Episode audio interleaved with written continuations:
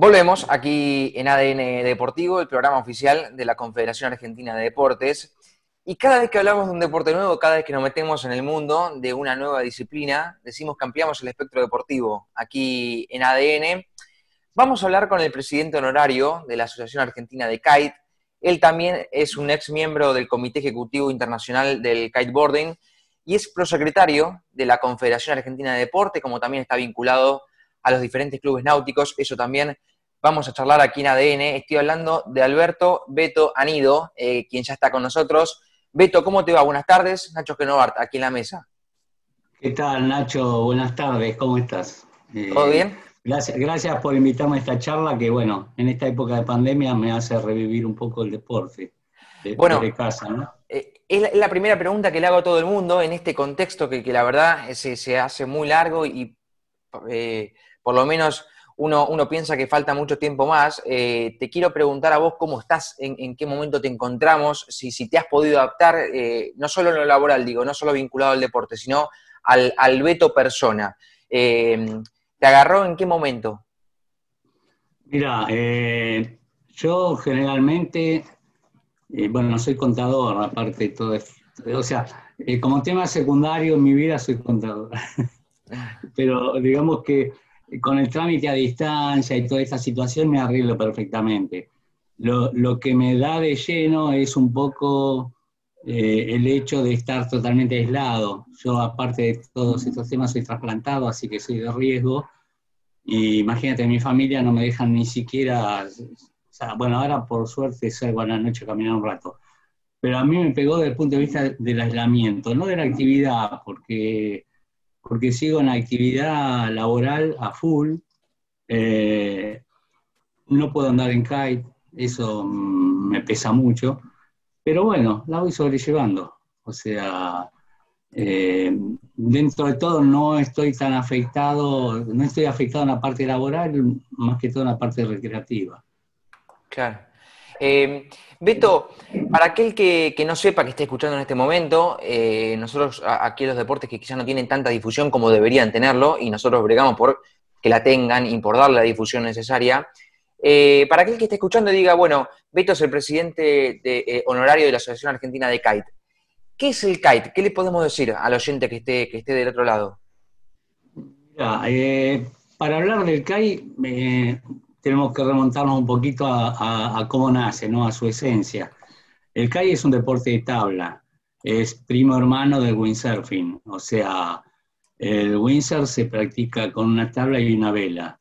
Eh, digamos que los chicos en algún momento, por falta de viento, o sea, eh, inventaron una vela más grande. Eh, y bueno, el kayak es en realidad un barrilete de 15 metros cuadrados que se remonta, en vez de tener una línea, tiene cuatro líneas de unos 24 o 27 metros de longitud con una barra de comando. Entonces el barrilete se remonta, digamos, habiendo algún viento mínimo, y, con eso te arrastras en el agua con una tabla, eh, lo que no solamente se disfruta, digamos, del medio en el sentido de de la libertad de, moverte hacia diferentes lugares en el agua eh, con los límites que te pones vos mismo, o sea, viste que es tan gigantesco un espejo eh, acuático que en realidad vos te desconectás un poco de la, de, la realidad y lo disfrutás muchísimo, pero aparte de todo eso te permite efectuar saltos, maniobras, porque tiene tanta potencia la vela que te permite girar, salir del agua, bueno. Y en realidad es un deporte fácil de aprender, pero que eh, como tiene implícitamente algunas cuestiones de riesgo, riesgo de golpearse o supervivencia en el agua, eh, eso se aprende siempre con un instructor, en pocas clases, pero con un instructor. Entonces, básicamente, respondiendo a tu pregunta, es un deporte de tabla que se practica en presencia de viento con, con una vela. Claro. Eh, Beto, ¿en qué momento de tu vida llegó el kite? Mira, eh, el kite nació eh, como algo alternativo al windsurf. Y como yo practicaba windsurf, el CAI me llegó justo en el momento que eh, entraba en Argentina, que fue en el 2000. Eh, en el 2001 ya había unos 15 chicos que practicaban kite en Argentina. Ahí se creó la Asociación de Kite y yo empecé a navegar en el 2003 porque en el, en el 2000 no podía por cuestiones de salud. O sea, yo mm, fui trasplantado de hígado en el 99. Pero digamos que lo viví de que nació. Ya en el 2001 Argentina tuvo un campeón mundial de kite. Y a partir de ahí, en diferentes ciclos, siempre, siempre navegando en kite, pero en diferentes ciclos fui participando, de, organizando los torneos de la Asociación Argentina de Kite y bueno, ya quedé, digamos, vinculado casi definitivamente al kite. Mm. Beto, vos decís que eh, fuiste trasplantado. Nosotros la semana pasada charlábamos con Hernán Sachero aquí, en nadador trasplantado. Bueno, y se puede decir que también integrás el, eh, el deporte para trasplantados. ¿Cómo ha sido esa experiencia, eh, el, antes y el después? ¿Ha cambiado mucho para tu vida? Mira, eh, ser trasplantado es como que de un día para otro estás curado. O sea, venís con una enfermedad que no te deja hacer muchas cosas, y un día para el otro estás curado y ahí querés hacer todo. Y bueno, yo justo estaba en el ambiente del CAI y a mí me cambió muchísimo porque de una expectativa de, pensar que, viste, uno se prepara para una operación en la que no sabes si vas a salir y después a los dos años estás saltando arriba de las olas. O sea, más bien que es algo que te revoluciona la cabeza, ¿no? Eh, pero bueno, para mí fue pura vida, digamos, no, no fue, fue algo que no, lo puedo describir, o sea, ya, ya pasa a ser un estilo de vida, pero, pero de verdad, ¿viste? O sea, algo, eh, algo inimaginable. Para, porque si vos me decís que de repente empezás, eh, no sé, recuperás un deporte que venías haciendo, eh, dentro de todo no es tan abrupto el cambio, pero en mí fue demasiado abrupto porque era algo totalmente nuevo y al principio era como que era tan colorido que era, te atraía muchísimo. Así que bueno, eh, yo por suerte viví esas experiencias y, también siempre rescato, y lo rescato en varias cosas, la posibilidad de que, de que vos puedas practicar un deporte y que lo puedas hacer en el mismo lugar y compartiendo con el campeón del mundo, con el campeón argentino, o sea, eso es lo que tienen los deportes chicos, que vos lo practicás y lo practicás en una, en una gran familia donde la gente que vos admirás dentro de ese deporte es la gente con la cual lo podés compartir. Eso realmente es, es algo importante, ¿no? Beto, no, no, quiero sonar atrevido, pero ¿qué edad tenés vos? 70. Eh, 70. ¿Seguís practicando el deporte, dijiste? Sí, eh, bueno, estos seis meses eh, mentalmente, digamos, pero sí, sí, sigo. Pero, ¿cómo te adaptas con la edad al, kite? ¿Te, lo llevas bien? Sí, mira, el kite es un tema que a veces la gente te pregunta por el esfuerzo, por el físico que tenés que tener, por el estado atlético.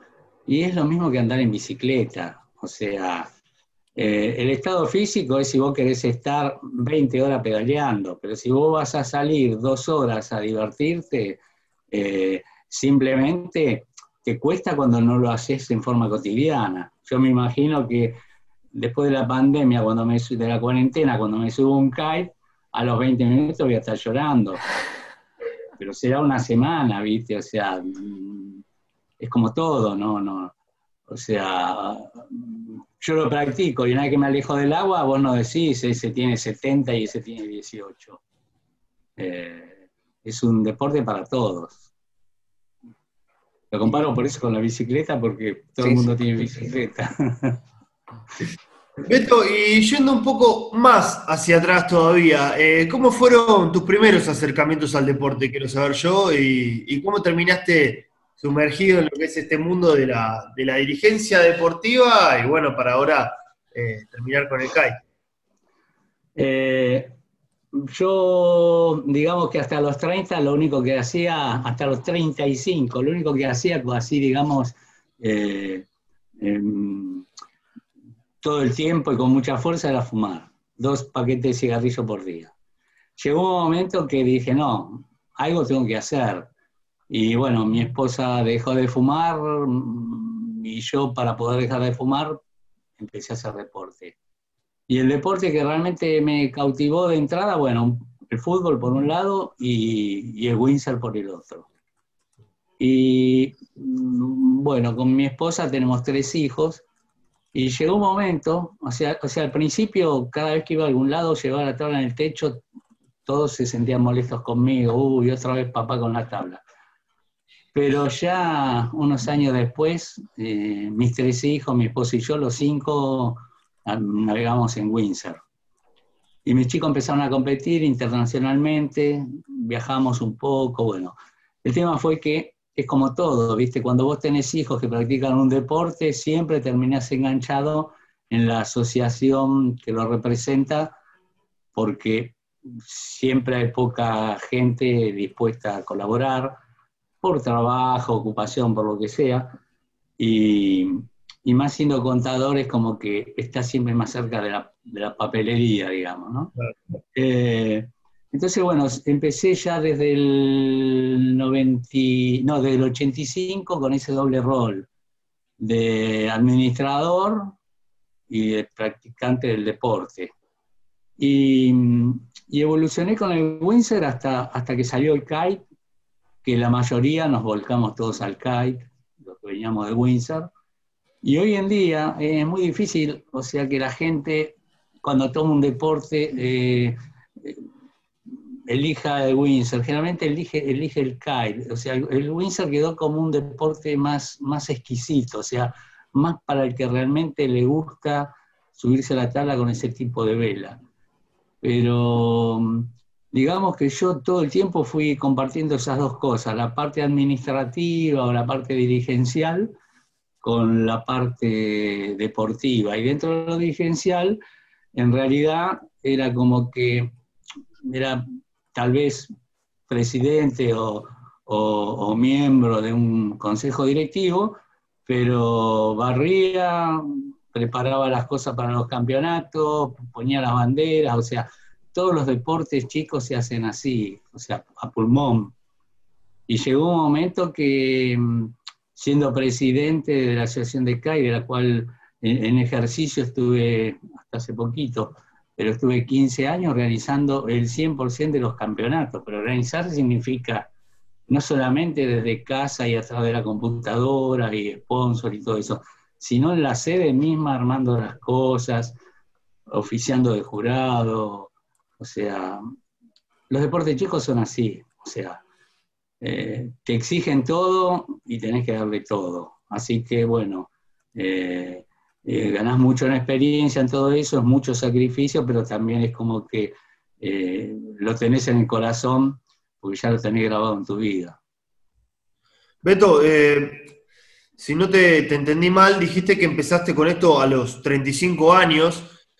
¿Nunca es tarde para hacer un cambio de ese tipo en la vida? ¿Ese es el mensaje un poco? Mira, yo tengo amigos a los cuales le fui quemando el bocho para que se metan en el CAI y empezaron a los 50, a los 60. O sea, mientras, mientras vos quieras hacer algo, eh, no se trata tampoco algo que, ¿cómo te puedo decir? Eh, tan alocado, no, simplemente tomar una decisión, decir, bueno, eh, juego al fútbol, ¿Juego al tenis o hago kite? Y el kite hoy en día, cosa que yo no lo viví de esa manera, para mí fue totalmente diferente porque empezó como una actividad recreativa en realidad. Pero hoy en día el kite te ofrece lo mismo. O sea, si, si, si un chico eh, quiere practicar tenis y lo hace desde el punto de vista de un entretenimiento en su club, o lo hace como un deporte federado, empieza a competir o a nivel olímpico, el CAI te ofrece exactamente lo mismo. O sea, vos competís en el nivel federado, en la Argentina, en un ranking nacional, que ahora está totalmente detenido por la cuarentena, en diferentes modalidades, y, tener lo mismo que te da cualquier otro deporte. O si vos preferís, los sábados y domingos, eh, qué sé yo, a la tarde vas y navegas un poco eh, si hay viento. O sea, siempre tener la restricción que vos no podés navegar el día que a vos se te ocurre y planificarlo de antemano. Y el miércoles a las 2 de la tarde, no. O sea, el día que hay viento, largo todo, salgo corriendo y me meto al agua. Y después veré cómo sigo con el laburo y cómo sigo con mi vida. Eh, eh, esto es un poco así, o sea, eh, lo sentí de esa manera, o sea, larguen todo que sopla y, y vos no lo podés comprender, porque vos pasás por una guardería de Cairo, de Windsor, un martes a las 11 de la mañana o a las 3 de la tarde, y está totalmente desértico. De repente hay viento y, y están todos ahí, vos decís, pero esta gente no labura, ¿qué hace? Y bueno, ya, ya su vida está organizada de esa manera. En el laburo mismo. Mira, el día que sopla, después vengo y me quedo hasta las 3 de la mañana, pero el día que sopla tengo que ir a navegar. Los que algunos, eh, para los que algunos es una jornada de playa perdida por el viento, digamos, otros ven la, oportunidad para, para, tirarse al agua y hacer kite todo el día. Tal cual, o sea, siempre digo eso también. Es, es, es tal cual así, porque vos decís, eh, cuando la gente es, se vuelve loca con el viento, la arena, que sé yo, larga todo y se va, vos lo empezás a disfrutar como loco. Te quedaste solo, el día se puso gris, feo, viento, todo un desastre, una hora que te mata, y vos ahí, o sea, chocho de la vida. Eh, pero bueno, es, para todos, ¿viste? La naturaleza nos, nos prepara un cachito para cada uno.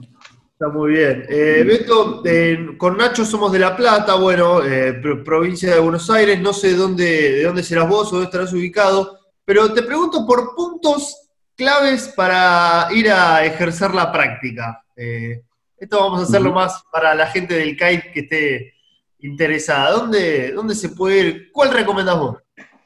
Mira, yo recomiendo Punta Lara. Y Bueno, nos queda cerca. Cerca, cerca para nosotros. Bien. Y te voy a decir que yo desde el 2005, yo vivo en Núñez, ¿no? En Ciudad de Buenos Aires. Y, todas las guarderías de calle están aquí en la zona norte de Buenos Aires, de Martínez a San Fernando, a San Isidro. ¿Por qué? Porque, bueno, porque ahí están las guarderías de, de Windsor, que después se reconvirtieron, y porque es posible acceder al agua de ahí. Vos acá en Ciudad de Buenos Aires desde un parque al agua tenés un precipicio y 3 millones de relleno de cascote, o sea, es imposible en Ciudad de Buenos Aires. Em, el tema es que yo de 2005 al 2011 más o menos me fui a navegar a La Plata. 86 kilómetros, trabajo en Villa Madero. Todos los días, 4 de la tarde, 5 de la tarde, 6 de la tarde, según la hora que soplase, rajando autopista a Punta Lara, al Club Universitario de La Plata. 10 eh, de la noche, boom, autopista llegando a mi casa. Eh, te digo primavera, verano. Eh, es una de las playas para acá y de los lugares más lindos que, yo he conocido y donde realmente se disfruta. Tanto sea en la playita pública, que en temporada no podés navegar ahí porque hay mucha gente, o sea, nuestras normas de práctica segura, lo que son los estándares de seguridad, digamos, todo el mundo lo respeta donde hay, bueno, digamos que todo el mundo lo debería respetar, donde hay público no se ingresa al agua. Pero sí en el universitario, que está al lado, frente a la iglesia. Eh, entonces, Punta Lara está muy, pero muy, muy bueno. Si no, Chascomús, o sea, las lagunas, digamos, más, más abiertas, Nombro Chascomús porque no te digo ni Lobo, ni Navarro, ni Monte, que también se navega, pero es más complicado porque hay mucha arboleda.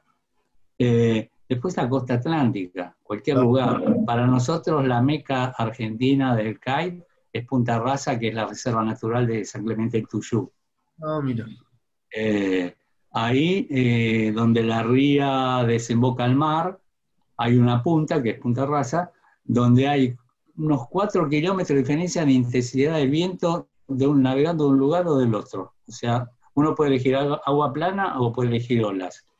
es, directamente, es, eh, como es una reserva natural, eso es, vida pura, o sea, es un lugar eh, alucinante, porque precisamente es, tú cae el viento, el agua, la naturaleza y vos, y los, y los pájaros del lugar, digamos, que, comparten, ya están acostumbrados al CAI, así que no, no, no, no, no es que se los ahuyenten ni nada de eso.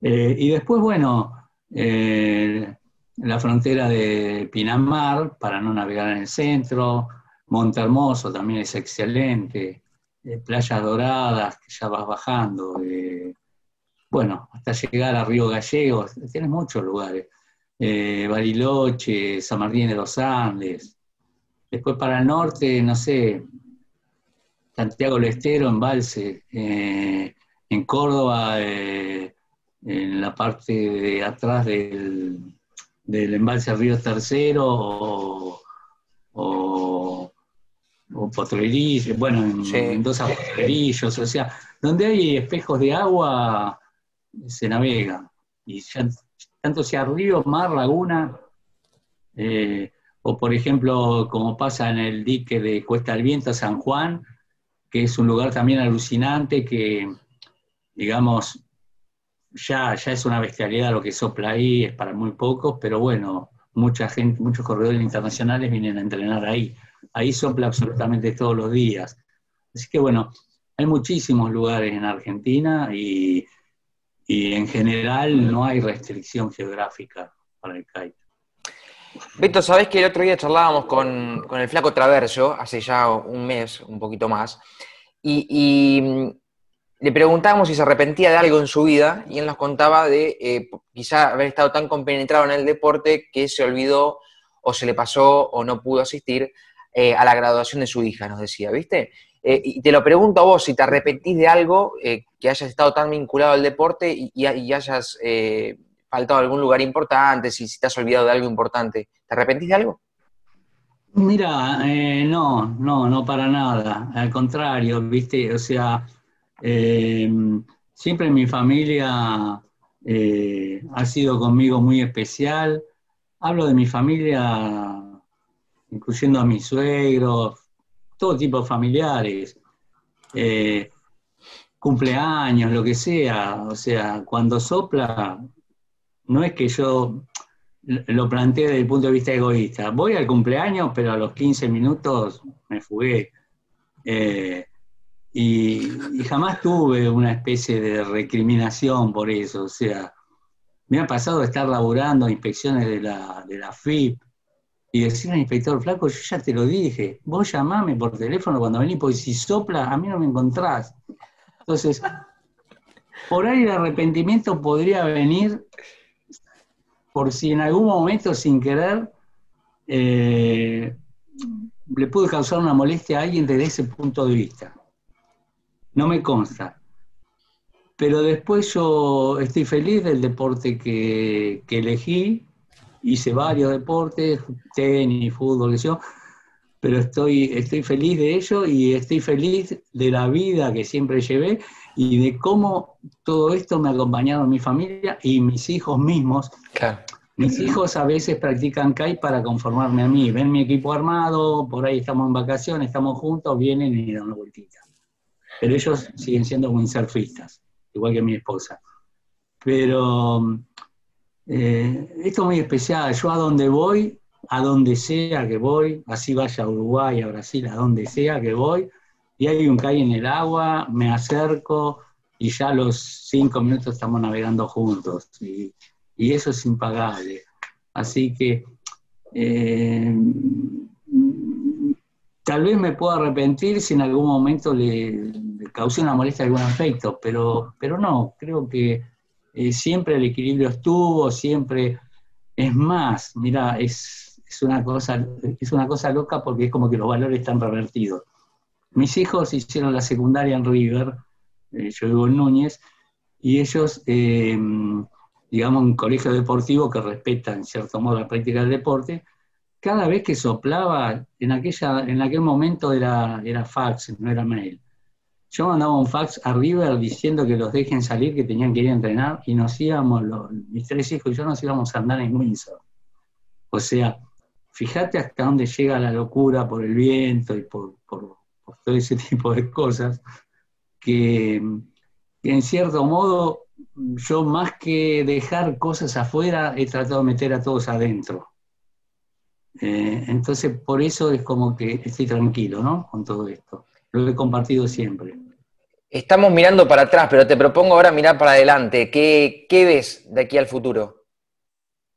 Mira, eh, el CAI ahora es como que se está, no, te digo masificando, pero sí empieza, empieza a entrar en un nuevo mundo que son las regatas, que motivan a los que practican CAI, porque en general el, estilo libre del CAI, que es las maniobras, las piruetas, qué sé yo, eh, digamos que es, una modalidad de CAI que sí tiene ciertos condicionantes, porque es como una gimnasia artística hecha en el agua con, con la vela, y eso sí es muy exclusivo.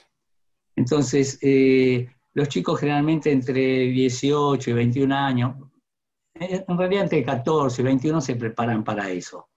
Y a veces después se pierde motivación. Entonces el tema de la regata te da la posibilidad de entrenar, de hacer una dieta, de pensar en el fin de semana, de ir a correr una regata grupal, eh, con normas de juego, recorrer un circuito. es un mundo nuevo para el CAI que que es la modalidad que se aplica en los Juegos eh, Olímpicos Juveniles y se va a practicar en el de mayores, que eh, te, permite que el CAI, el CAI se pueda disfrutar más y desde otro punto de vista y sea más visto como un deporte y como una actividad recreativa. Eh, para mí el futuro pasa por ahí, por ese tipo de formato. Eh, Beto, te quiero preguntar por la, organización del kite a nivel eh, argentino, a nivel nacional, eh, si hay federaciones provinciales, cómo está organizado todo ese tema y también en cuanto a eventos deportivos. Si hay campeonatos nacionales, regionales, ¿cómo, cómo se desarrolla eso? Bueno, nosotros a partir del 2000, perdón, sí, del 2001 empezamos a administrar y el ranking nacional y, bueno, sobre todo a partir de 2009, cuando ya nos recibió la Confederación Argentina de Deporte en su seno, ya empezamos directamente a full con el ranking argentino anual.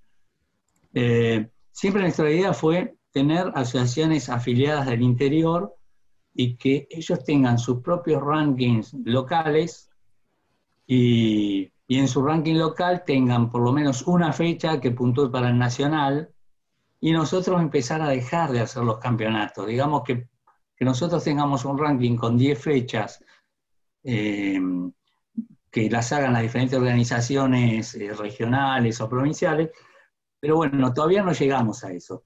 Sí, el CAI se organizó muy fuerte, tiene una asociación regional en Córdoba, eh, también en Mendoza, hay una en Neuquén, eh, Santa Fe, pero son cinco o seis asociaciones y, ellos siempre que hacen un campeonato eh, es como que tenemos que ir nosotros a hacérselo. Eh, no, no, podemos lograr esa separación, porque es muy complicado el tema de los puntajes, los arbitrajes, hacer algo a nivel local, donde compite tu amigo con tu primo, y tener un juez que es imparcial. O sea, hasta que esto no crezca un poco más, eh, se nos complica. Entonces, eh, seguimos nosotros bregando y estando al frente de los campeonatos y, es muy incipiente lo que se viene desarrollando. Hay grupos de CAI en todos lados, en todos lados porque donde hay un, un espejo de agua, una comunidad, se arma un grupo de CAI. Algunos de ellos prosperan porque empiezan a conseguir cosas, infraestructura y eso, y hacen una asociación. Pero no todas las asociaciones organizan campeonatos. Eh, y más bien se preparan para venir a nuestros campeonatos. Entonces esa es una pulsada que nos cuesta ganar. Pero bueno, con el tiempo lo iremos logrando. Está muy bien. Beto, ¿te has planteado objetivos a corto plazo? Sí, en realidad siempre mi corto plazo, que ahora gracias a Dios se está cumpliendo, es em, dejar que, los chicos, que los nuevos dirigentes, digamos, vayan saliendo a la luz y que haya una gestión nueva en, la asociación de CAI y, bueno, en las, regionales. En lo que respecta a, la asociación, yo lo que me planteé es, em, estar para colaborar en todo lo que ellos necesiten de mi parte. Estar también, digamos, eh, en los eventos importantes como una referencia o apoyando lo que hacen. Pero mi objetivo principal es que ellos independen totalmente de los esquemas, digamos, viejos, entre comillas, como para que eh, em, todo se vaya renovando, haya nuevos impulsos, y gracias a Dios lo van consiguiendo. O sea, ya hay una nueva comisión directiva hace un año, y los chicos están trabajando a full y, le están dando la renovación que necesita la institución. Así que bueno, eh, por ahora el tema mío pasa por ahí. En lo personal, también estoy previendo que en algún momento voy a ser grande y, estoy empezando a, navegar en velero. Así que mm, la idea mía es, es ir agarrando eh, digamos, velas cada vez más grandes, pero más tranquilas. vimos, vimos, no te quiero decir nada, pero vimos la foto, la foto de WhatsApp. Ah, sí, sí. Así que bueno, estoy también eh, en esa parte de la vela por ahora. Beto, eh, una de las, bueno, ya la, última pregunta, al menos de mi parte, va relacionada con la Confederación Argentina de Deportes. Eh, estás hace varios años, te quiero preguntar, eh, bueno, por este, este tiempo que llevas eh, integrando la, Confederación Argentina de Deportes y el crecimiento que esta tuvo también en los últimos años. Sí, mira, para mí la Confederación Argentina de Deportes siempre ha sido nuestra referencia máxima porque es la que, ya te digo, cuando todos nos cerraban la puerta y nosotros eh, luchábamos por ser un deporte para poder navegarlo en los diferentes lugares con nuestras propias reglas, en realidad la, confederación nos abrió las puertas. Eh, la evolución que ha tenido la confederación en los últimos tres, cuatro años, a partir de, de, la gestión de Santa María, pero más que todo ahora de, Roberto, ¿no? De, Rodolfo. Rodolfo el Rodolfo, discúlpame, eh, eh, Paverini. Eh, Rodolfo tiene, tiene un ímpetu y una potencia de trabajo que es impresionante. Vos te reunís con él, cada vez que lo haces te sorprende con novedades que vos decís, este tipo es un astronauta, o sea, no puede ser, ¿viste? El, nivel de gestión que tiene, la forma en que evoluciona. Y siempre es como que, por desgracia, en los últimos años, eh, las, instituciones, eh, digamos, los organismos eh, nacionales le han dado la espalda a la Confederación como se le han dado tal vez a muchas otras entidades. Pero lo, que ha hecho la Confederación de, la mano de Rodolfo y lo que viene haciendo y lo que va a hacer solamente con entrar en la página, la página de la Confederación y ver los diferentes tópicos de, que de los que se ocupa la Confederación, la forma en que se ha ido integrando a, las diferentes comunidades, representaciones deportivas y todo eso es impresionante. Entonces, desde, desde mi punto de vista, esto es una especie de usina que digamos, es, poderoso lo que se está creando, todavía no lo estamos pudiendo disfrutar, digamos, pero esto cuando, cuando empiece ya a, digamos, a tener sus frutos en la práctica, eh, realmente va a revolucionar el deporte, pero desde todo punto de vista, de la exposición, de ser tomado como una industria, de, conseguir insumos, de, de, no sé, de manejarse en comunidad, de tener medios a disposición,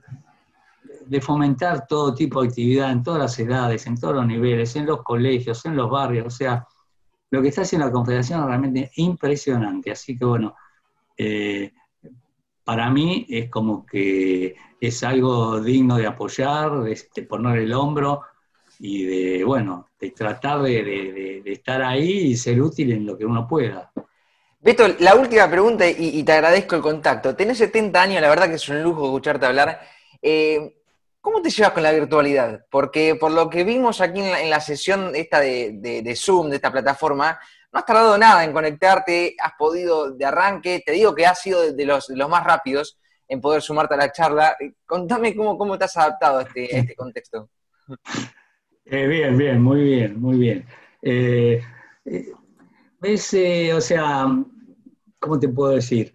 Yo siempre, eh, en lo que respecta a la parte, digamos, computación y todo eso, eh, sea por trabajo, por lo que sea, digamos que siempre he sido un, dependiente. hoy en día, si se acaba Google, se acaba mi vida, así que, o sea, sí, es, real. no participo demasiado en las redes porque ya es como que esa etapa se me pasó, o sea, me quita mucho tiempo, ¿no? Ya no puedo hacerlo. Pero sí estoy, o sea, mi vida depende de Google. Pero, pero ¿te hubiese gustado, te hubiese gustado vivir la adolescencia y, por ahí hasta, hasta, los 40, 45 años con, Twitter, con Instagram, en, el auge, digo? Pero sí, tal cual, mirá, eh, yo, a mí me pasa, me pasa en el trabajo, yo realmente tendría que escribir un libro de las cosas que tenía que hacer hace 30 años, o sea, de las tres, y disculpame la palabra, las tres boludeces que hacía por día hace 30 años y me llevaban todo el día, y de las miles de cosas que hacemos hoy en día sentados frente a la computadora. O sea, es abismal el, cambio de vida, y sobre todo ahora con el tema de la cuarentena, que mandás cosas, recibís cosas, haces trámites, presentaciones, antes te exigían, no sé, el trámite del arbolito. O sea, la evolución que hay ahora, que vos mandás un PDF y se acabó el trámite del arbolito, es, impresionante. O sea, yo lo rescato y por eso digo, no podría vivir volver a vivir como antes, directamente. Beto, eh, enormemente agradecido, la verdad que ha sido un enorme placer eh, escucharte hablar, conocer un poco de tu historia. Eh, te voy a comprometer para las próximas semanas volver a molestarte para seguir hablando del kite, para seguir difundiendo información que tengas, información que aquí la vamos a pasar, la vamos a visibilizar porque estamos para eso, estamos para que aquellos deportes que no tienen la difusión necesaria la tengan realmente y se puedan instalar de una vez y para siempre en la agenda deportiva cotidiana ¿no? que uno está acostumbrado a ver. Bueno, yo te agradezco muchísimo, le agradezco al programa, a ADN Deportivo, a la Confederación, y bueno, realmente eh, me sentí muy cómodo en la charla y me hicieron revivir cosas lindas, así que bueno, les agradezco muchísimo. Aquí estaremos, Beto, para lo que quieras. Un abrazo enorme. Gracias, hasta pronto. Mucha suerte. Alberto Beto Anido, querido Caruso, 70 años de vida, una vida dedicada al deporte, o por lo menos la última etapa, ¿no? A partir de los 30 años, dedicado al deporte. Eh, media vida, media vida dedicada al deporte, que si estamos hablando de una vida de 70 años, es muchísimo. Y me quedo, me quedo con una frase, para mí el kite es como andar en bicicleta, querido Caruso. Vaya a ser, vaya a ser kite usted. Vamos a ver cuánto dura. ¿Cuánto duramos, no? Poco seguramente, pero bueno, eh, bienvenido sea el desafío de probar con un deporte nuevo. Maravillosa charla hemos tenido con Beto. Eh, muy lindo, muy lindo escucharlo y cuánto hay para aprender, ¿no? hermoso personaje. Aquí en ADN Deportivo, uno más y seguimos tachando los deportes que se practican aquí en la República Argentina. Nos vamos a una pausa cortita porque, ¿sabe qué? Le cuento la, producción con España y el querido Caruso, el Caruso 2, porque está también fuera de la pecera, me avisan que se mm. viene nuestro compañero Rodrigo Dascal. Tenemos una pausa de unos minutos y a la vuelta, Rodrigo Dascal con un invitado especial aquí en Radio Argentina. Aparece con nosotros y también a través de las redes de la Confederación Argentina de Deportes. Pausa y ya venimos.